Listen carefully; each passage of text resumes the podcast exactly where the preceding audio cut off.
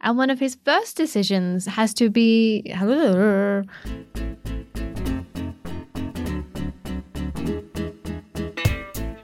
Hello, everyone. My name is Simon Hunter. I'm the editor of the English edition of El País, and this is. ¿Qué? A podcast from El País that likes to dive headfirst into the swimming pool of Spanish news.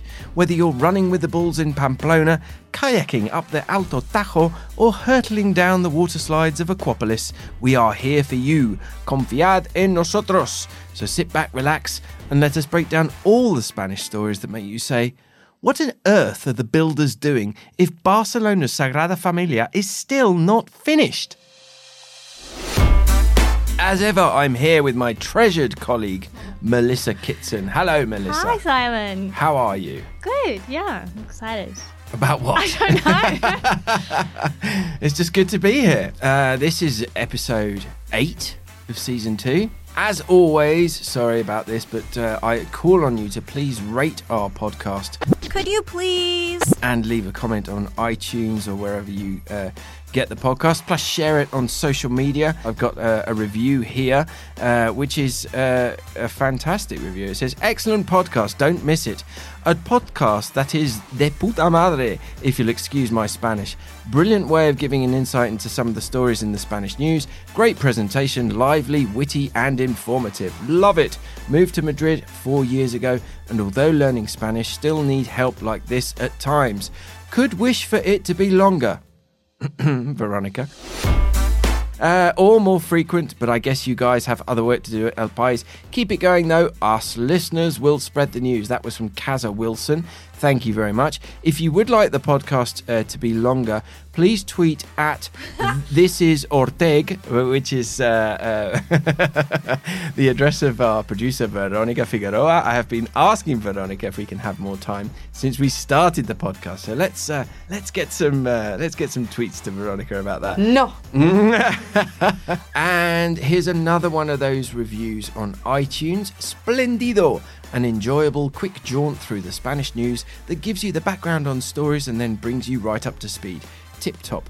And that was from Tears for Queers. So thank you for that, Tears for Queers. If you want to tweet me, you can uh, uh, drop me a line directly at Simon in Madrid or with the hashtag Care Podcast. And this is from Amy Bold. Hashtag Care Podcast is perfect for helping me to understand Spanish news before I move there in September. At Melissa Kitson's laugh is the best. Aw. That was a, a very nice comment. Thank you for that, Amy Bold. Uh, also, we turned up in a chat about Brexitcast. Brexit Cast is this fantastic podcast from the BBC about, surprisingly enough, Brexit. Uh, and they were asking for transcriptions of the Brexit, Cast show. And Ellis Palmer replied and said, The At El Pais in English podcast has some great ones. And that is all thanks to our friend Ryan V, who is still our listener Ryan V sending us weekly transcripts. So if you do need a transcript, check back to the actual article on our website where the podcast is embedded. Now, last week we were talking about weddings and wedding gifts, and it caused a lot of controversy about how much you should give to the bride and groom at a Spanish wedding. And this was all based on an article that said you should give a lot of money, uh, as much as 500 euros per couple. Uh, my wife Rossa ended up getting into it on Facebook about this issue with three of my friends. My wife was defending the practice, the, the Spanish practice of uh, asking for money at um, at uh, your wedding. Um, uh, the three friends of mine were all against. They were all three of them are women non-Spanish and um, not married. Make of that what you will. Um, Stuart Holland uh, has been in touch again. He's been in touch before. He said uh, two things I noticed at my first Spanish wedding. One, it was in the middle of nowhere, and second, it was very clear that I was socially required to strongly acknowledge the quality of the ham. Ah. definitely recognise that. And of course, we've heard from our friend of the show, Chris Thompson.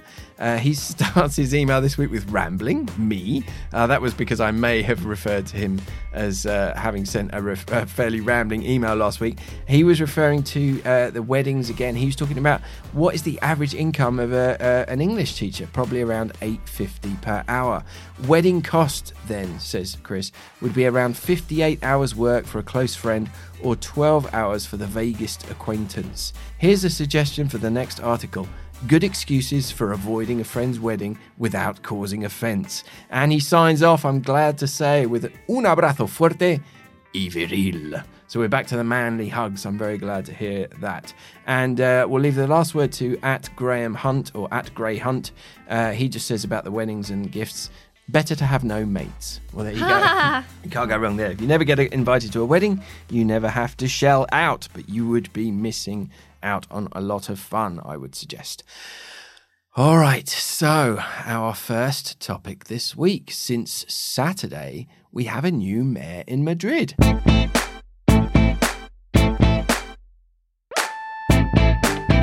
And already, he's shaking things up. So tell us what's going on, Melissa.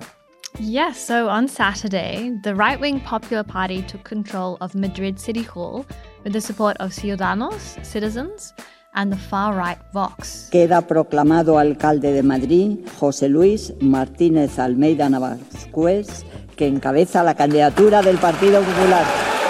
Jose Luis Martinez Almeida is now the new mayor of Madrid, and one of his first decisions has been to freeze the low emission zone in the center of the city, known as Madrid Central.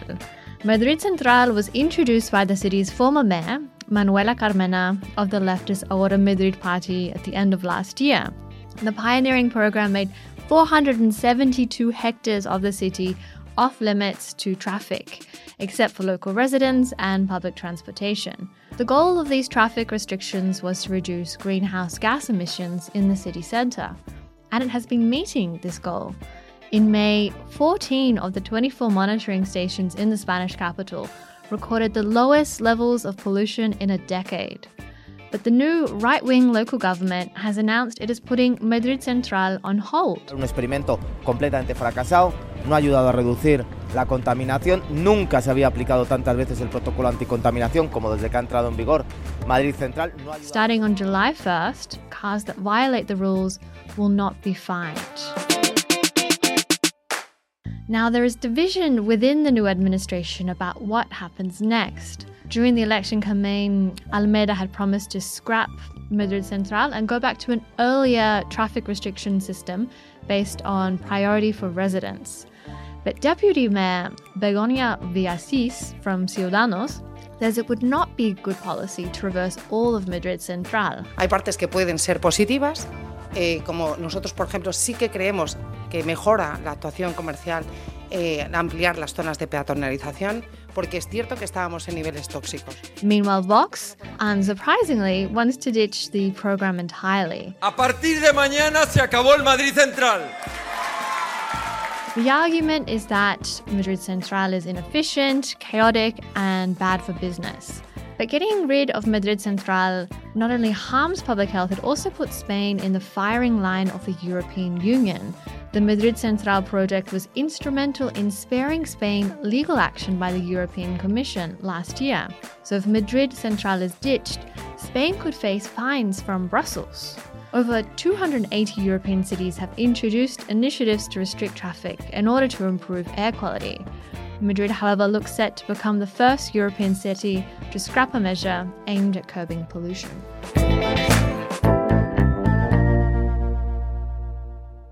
Yes. So uh, now I think it was Ryan V who all those weeks ago um, complained about the lack of um, the lack of um, objectivity. objectivity. in our podcast.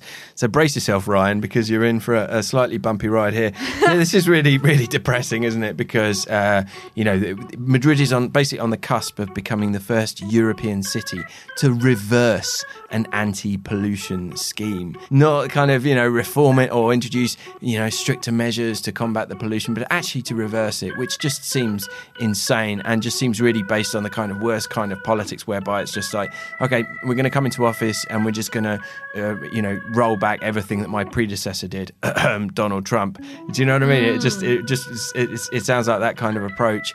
It, on bad pollution days uh, in Madrid, as you drive into the centre from the, as you drive in your diesel car from the from the, uh, you know, one of the ring roads, you can actually see this kind of like cloud of gunk just hanging over the city. They've even got a name for it. They call it the boina, uh, which is a uh, boina is one of those berets they wear up in the Basque Country. And let's think about what the last PP administration did to combat the problem they started moving the measuring stations, the pollution measuring stations. I mean, that was their thing. It was like, you know, oh, let's let, us let us put a measuring station in a hole, and then it won't pick up on the on the on the pollution. Um, so we got this great scheme you know, and as always with schemes like this, everyone complains and all the local residents are up in arms and the business people say, oh, we're never going to get our deliveries anymore. But in the story that we ran about this, the main group that was sprung up in, in opposition to the Madrid Central plan, they've already changed their tune. They're already saying, well, you know, it's not, it's not as bad as we thought it was going to be. And maybe we could just, we need to change the name, I think they said. Everything's fine with the scheme, but it needs a new name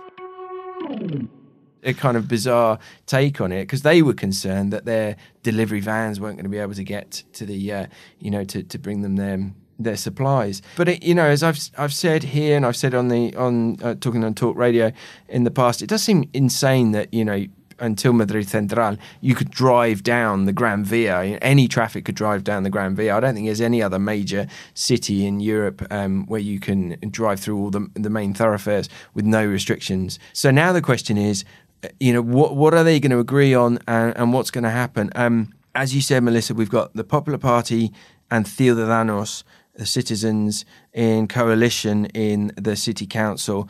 Um, but Vox um, holds key votes. Vox, again, is, is going to be key for getting things done, getting stuff passed. So these three parties, they're going to have to agree, you know, and, and, not just in Madrid City Hall, but all over the country and in, you know, regional governments and, uh, you know, and going back to the December elections in Andalusia, in Andalusia as well, which is exactly the same situation where you've got the PP, citizens, and Vox trying to get on. And I wonder if we're kind of heading towards a sort of period of well, certainly lots of political conflict, but also quite a lot of stalemate as well, because I, I think the, the key problem is going to be between citizens and Vox. The citizens really doesn't want to do any kind of public deals with Vox, but they're going to have to do something. They're going to have to bend some way, or otherwise we're going to be going back to uh, elections. Also, uh, we're recording this on Wednesday. We just got the news, the very sad news this morning that we have the confirmed victim number 1000 of domestic violence in Spain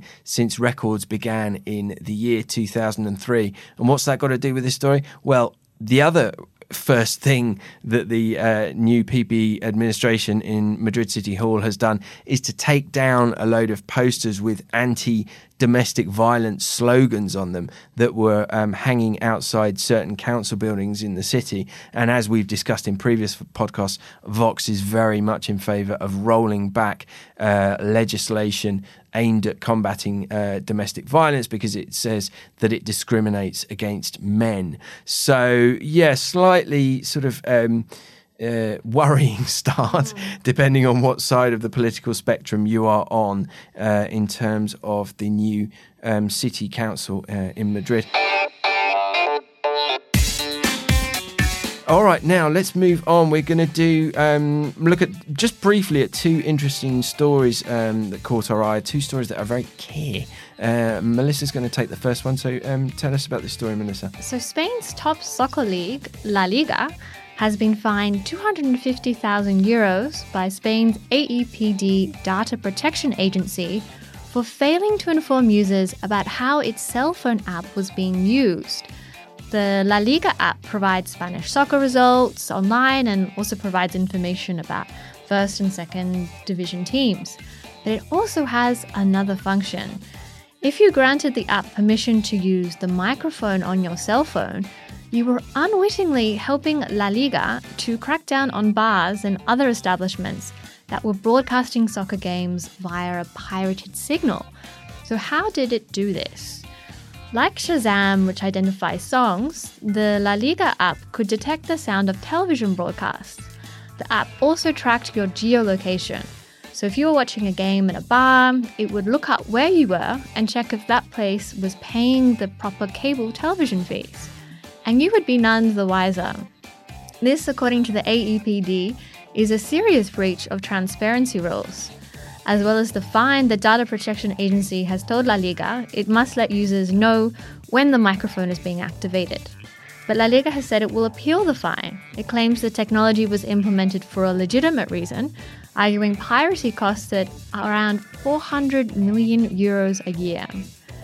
And for those who have downloaded the app, La Liga has said the microphone function will stop being used at the end of the season on June 30th.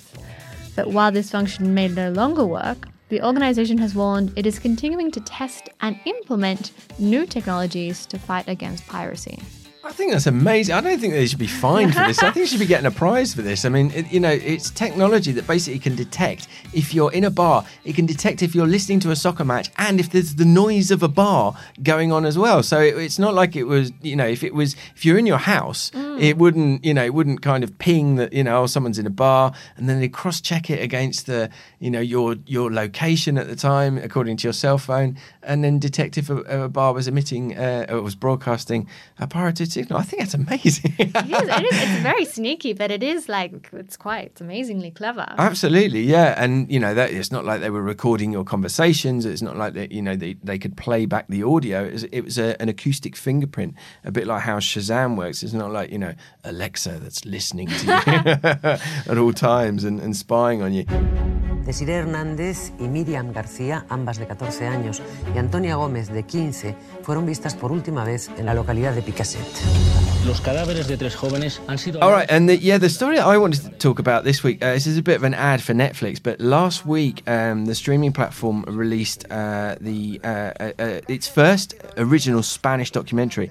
It's called in English the Alcácer uh, murders, in Spanish El Caso Alcácer, Alcácer and it's about a really famous and re- well notorious and really grisly triple murder that happened in the early 1990s in Spain. It happened in 92, which was a time when Spain was kind of flying high. You know, we'd had the Barcelona Olympics, we'd had the um, the Expo in Seville, and then in November, uh, all that kind of good feeling came crashing down when these three girls who were, you know, doing something that was very common at the time in this small Valencian village, they went to a discotheque, basically, um, you know, hitch, hitchhiking, uh, and they disappeared on the way.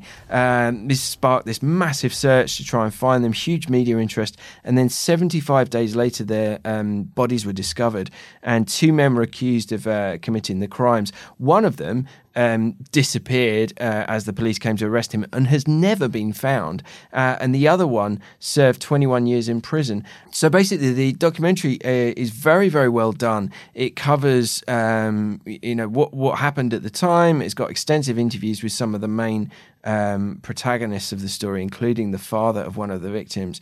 Um, and it throws up loads of questions about the case, uh, about the, the civil guard investigation, but also, really interestingly, it throws up loads of questions about the ethics of what the Spanish media was doing at the time, because this is at a time when the new um, private uh, networks were um, really in their infancy, so Telecinco and Antena Tres.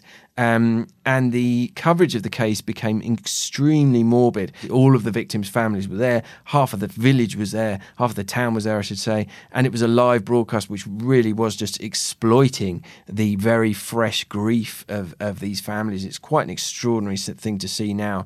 Um, what is it, 27, 27 years on? Um, and so, yeah, it really examines the role of the media, uh, and what they say is that this was in Spain, this was kind of the birth of what they call uh, telebasura, basically um, trash TV. Uh, I started watching it on Saturday morning when I, I, woke up early and ended up kind of binge watching it through the day. Uh, I'd finished by the afternoon. It's uh, uh, five episodes, about five hours. So I would definitely recommend that you check that out if you've got Netflix. All right, so we shall wrap up episode 8 there. My name is Simon Hunter, I'm Melissa Kitson. and this was ¿Qué? a podcast that tries to explain what happens in Spain to those of us who sometimes get a little bit lost in translation. This is an El País production. It was recorded right here in the El País newsroom under the expert guidance of our producer Veronica Figueroa, who is the woman who knows how to pronounce all the Spanish words. And you can listen to it on your favorite podcast app. You can also request it via Alexa, Siri, or your Google Assistant. We'll be back next week with a brand new host of issues. Thank you for listening. Adios. Ciao.